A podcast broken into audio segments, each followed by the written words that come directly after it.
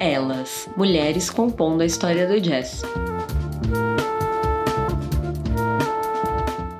Olá, eu sou a Fernanda Mendes. E eu sou a Flora Miguel, de volta com o podcast Elas, uma produção realizada em parceria entre o coletivo Um Jazz por Dia, que produz e conduz esse podcast, e o programa Hora do Sabá, fazendo nosso conteúdo circular por vários cantos do Brasil. Hoje a emoção tá ainda maior, porque esse é o oitavo e último episódio da temporada Alternativas. Ao longo dessa temporada, a gente buscou falar do jazz e do instrumental a partir das mulheres que fazem sua história, existência e resistência. Fizemos um passeio por uma banda imaginária composta somente por mulheres instrumentistas, e em cada episódio focamos em um instrumento. Se você perdeu algum episódio, você também pode ouvir todos os que foram lançados até agora nas principais plataformas de música. E para quem gosta de histórias da música e quer conhecer um pouco mais sobre as mulheres instrumentistas, é o programa certo. Nessa temporada, a gente falou de mulheres instrumentistas na bateria e percussão, no baixo, guitarra e violão, saxofone e flauta, trompete, trombone e piano. Contamos as histórias das pioneiras e entrevistamos mulheres instrumentistas da música contemporânea. E nesse derradeiro episódio, vamos mostrar algumas bandas compostas somente por mulheres, apresentando que a nossa banda imaginária, na verdade, já é uma realidade por aí. E também entrevistamos mulheres dos bastidores da música instrumental. Tem papo com a produtora musical Inti Queiroz e mais nessa super edição. Então, segue nos ouvindo, porque garantimos, vai valer a pena.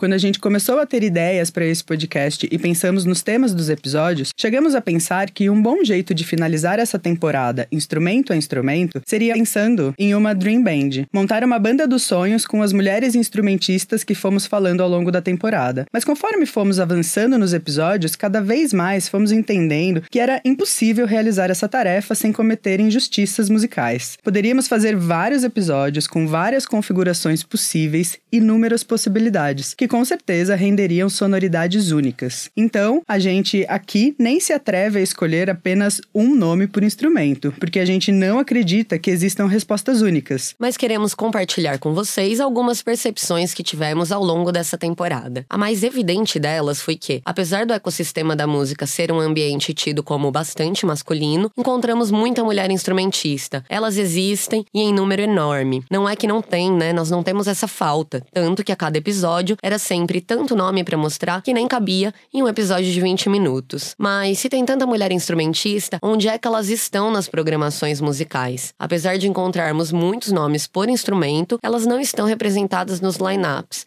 não estão nos festivais, não tem representatividade no ecossistema da música. Isso nos intrigou e fomos tentar entender em números o que é que essa falta de representatividade significa. Então, compilamos dados de 19 festivais de jazz e música instrumental que aconteceram entre 2000 2020 e 2021 por todo o Brasil e contamos quantos deles tinham mulheres em seu line-up, ou seja, na construção da sua curadoria musical. O nosso critério nem foi muito rigoroso. A gente contou como participação feminina se a atração tivesse ao menos uma mulher instrumentista em sua composição. Não importa se era uma banda com nove homens e uma mulher, se tivesse uma mulher tocando, a gente já contabilizou como uma banda com mulher. E mesmo não sendo tão criteriosas, apenas 20% desses festivais apresentavam estavam mulheres instrumentistas na maior parte de suas atrações, considerado acima de 60% como maior parte ou seja, cerca de 80% da programação dos festivais era composta majoritariamente por homens. E dois festivais da nossa pesquisa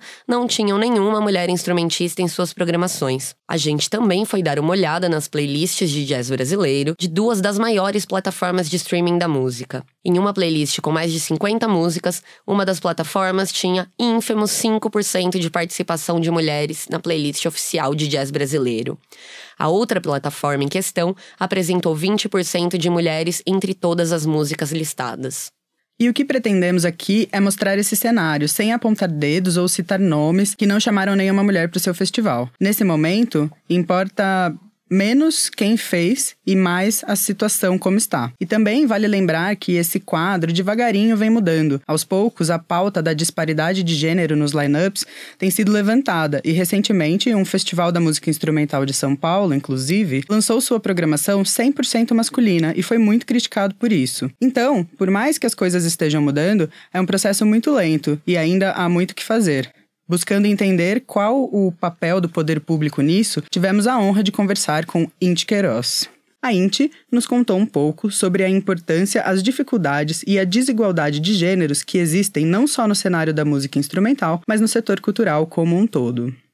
Olá, eu sou Inti Queiroz, sou produtora cultural, professora, pesquisadora de gestão cultural. Atualmente trabalho como assessora parlamentar na Câmara dos Deputados, no mandato da deputada Samia Bonfim, nas questões é, relativas à cultura e tenho trabalhado diretamente aí com as políticas culturais no front. Né? Então, nós estamos vivendo um momento muito difícil, onde nós estamos vendo aí as políticas culturais sendo destruídas né, pelo governo Bolsonaro e principalmente a gente está vendo um desmonte que não é de hoje que vem acontecendo, mas que de certa forma nesse momento chega num, numa questão muito preocupante para a gente. Né? Então, é, ao mesmo tempo que nós estamos no momento de resistência, a gente também se depara aí com uma eleição no ano que vem, onde a gente precisa construir as políticas culturais. E qual é a importância das políticas culturais para a cultura, de um modo geral, para quem trabalha com cultura, para quem produz cultura,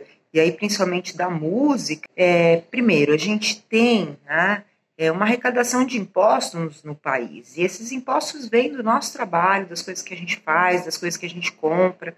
Então, nada mais justo que esse dinheiro ele se reverta ao, ao nosso trabalho, às coisas que nós fazemos. O orçamento da cultura hoje no Brasil é muito baixo. A gente tem aí a nível federal, o orçamento não chega nem a 0,1%. É um absurdo, né? ainda com os cortes e tal. A nível estadual, por exemplo, no estado de São Paulo, a gente tem um orçamento de 0,2%. Então é muito baixo o retorno que isso tem vindo para a gente ultimamente, né, em pouquíssimos editais e de certa forma muitos estilos de música eles não conseguem se alimentar aí do próprio trabalho, né, principalmente aí depois de dois anos quase de pandemia que a gente bem ou mal a gente só vai conseguir voltar ao normal no ano que vem, até porque é, os shows estão começando muito devagar, ainda com capacidade menor. Né? É, quem passou muito tempo aí da pandemia sem trabalhar agora está tendo uma dificuldade maior para voltar.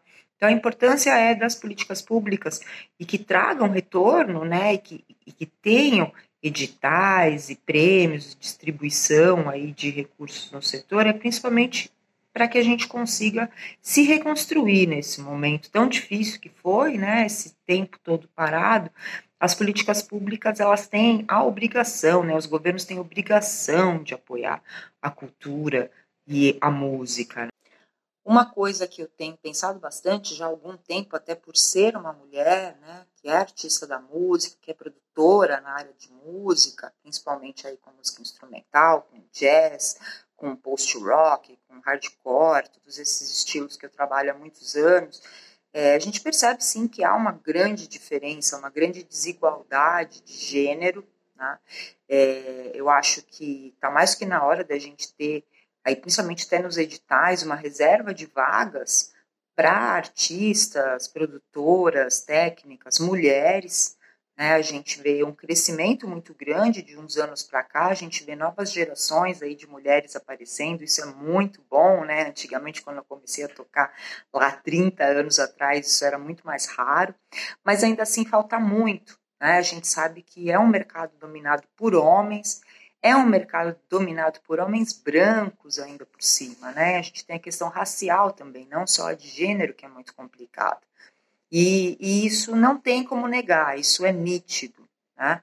É, a gente percebe, inclusive, dentre as musicistas, né? eu que toco guitarra, eu percebo, é muito mais fácil de se encontrar na música uma cantora, por exemplo, ou uma produtora, do que uma instrumentista, né, que atua aí na música popular, principalmente, apesar de nas orquestras, a gente, na música erudita, a gente ter bastante mulheres, na música popular é um pouco mais difícil de a gente encontrar, as bandas bases geralmente são de homens, né? Quem acaba indo para a estrada acompanhando grandes artistas, principalmente, vocês podem perceber, é só homem, né? Então a desigualdade é muito grande. Na parte técnica da música, isso é gritante, né? A gente percebe hoje tem muitas mulheres aí trabalhando na parte técnica da graxa, mas é um fenômeno mais atual, né? Então a gente precisa, inclusive, pensar políticas públicas que incentivem para que as mulheres é, não desistam, né, de, trabalharem com música, de serem instrumentistas, de serem técnicas, de serem protagonistas aí na história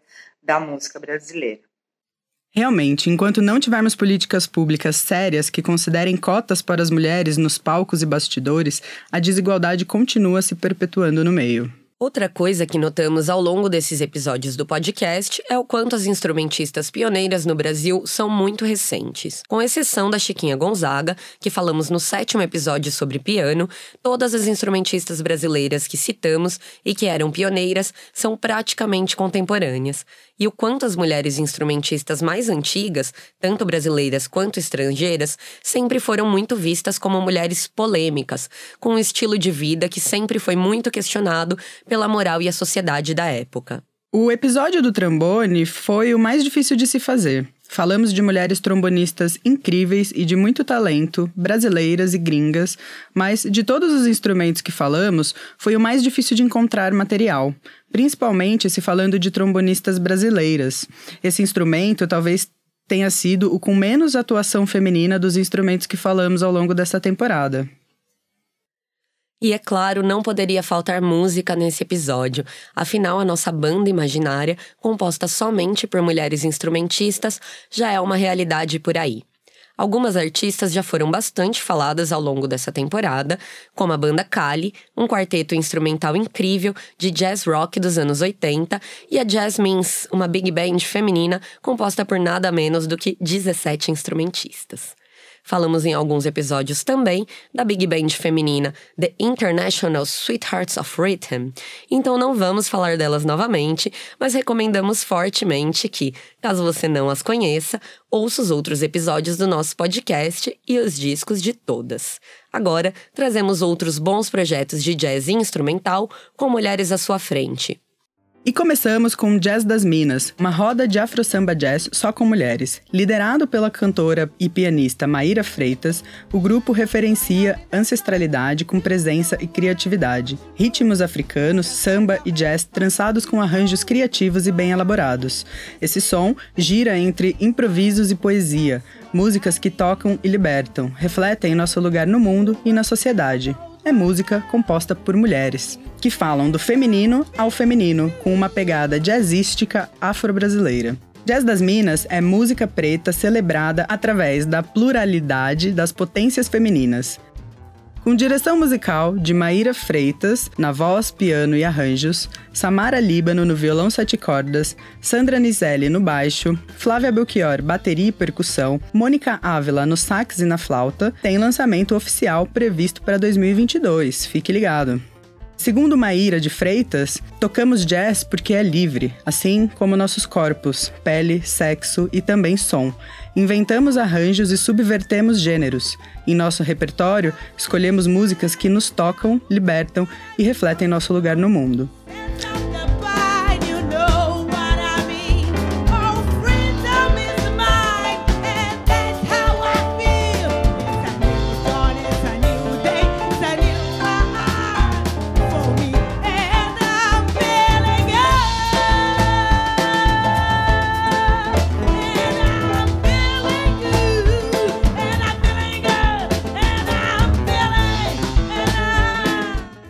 Balkan Paradise Orchestra é uma banda composta por 11 mulheres instrumentistas de sopro e percussão de Barcelona. Projeto inovador, com diferentes estudos, experiências e influências, mas inevitavelmente ligado à tradição balcânica das orquestras de sopros. Essas 11 mulheres transformaram o gênero musical num autêntico elixir de melodias tradicionais da Europa Ocidental, com ritmos de todo o mundo. Odisseia é o nome da segunda obra da Balkan Paradise Orchestra, inspirada na Odisseia de Homero e no filme 2001, Uma Odisseia no Espaço. O álbum compõe um universo sonoro bastante variado, uma espécie de caleidoscópio onde as formas, cores e texturas se fundem. Este segundo disco é também o resultado de um processo criativo em que decorreram muitos momentos de emoção, mas também dificuldades que permitiram que a banda aprendesse a trabalhar muito melhor como grupo, se tornando a sua própria odisseia. O disco é uma viagem épica que começa em casa e passa pelos sons balcânicos com os quais a banda começou, visitando todos os tipos de diferentes planetas, satélites e estrelas, com muitos sons especiais que finalmente enriquecem a música. Caminhando em direção ao desconhecido, com a confiança de que o caminho sempre vale a pena.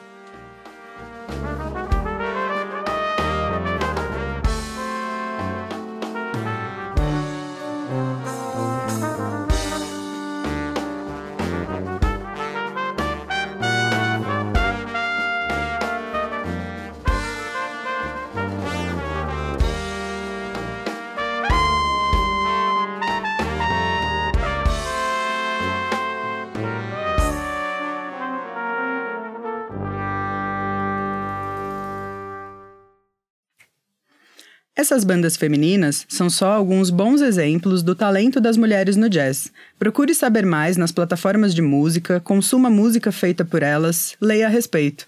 Assim, cada um se torna personagem ativo na mudança que queremos. E fica a dica: tem também uma outra cena instrumental crescente e mais brasileira impossível: as fanfarras de carnaval.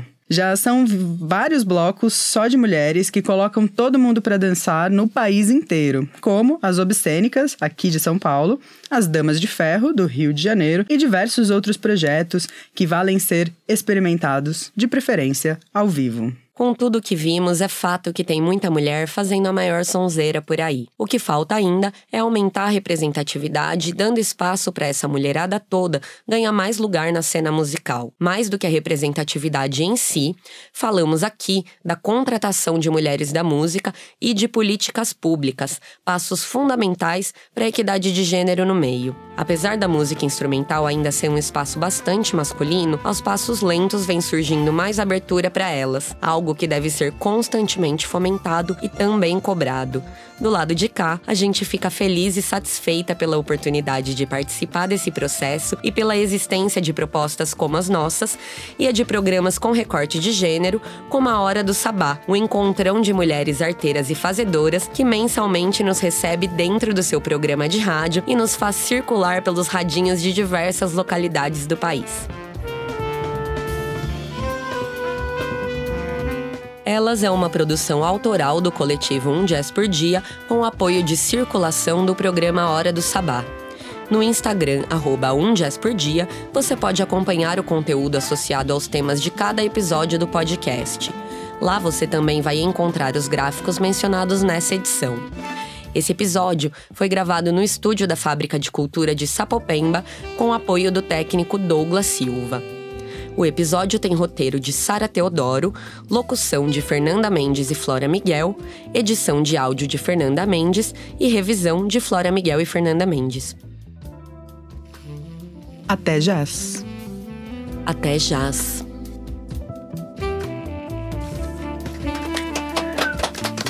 Fomos, fomos.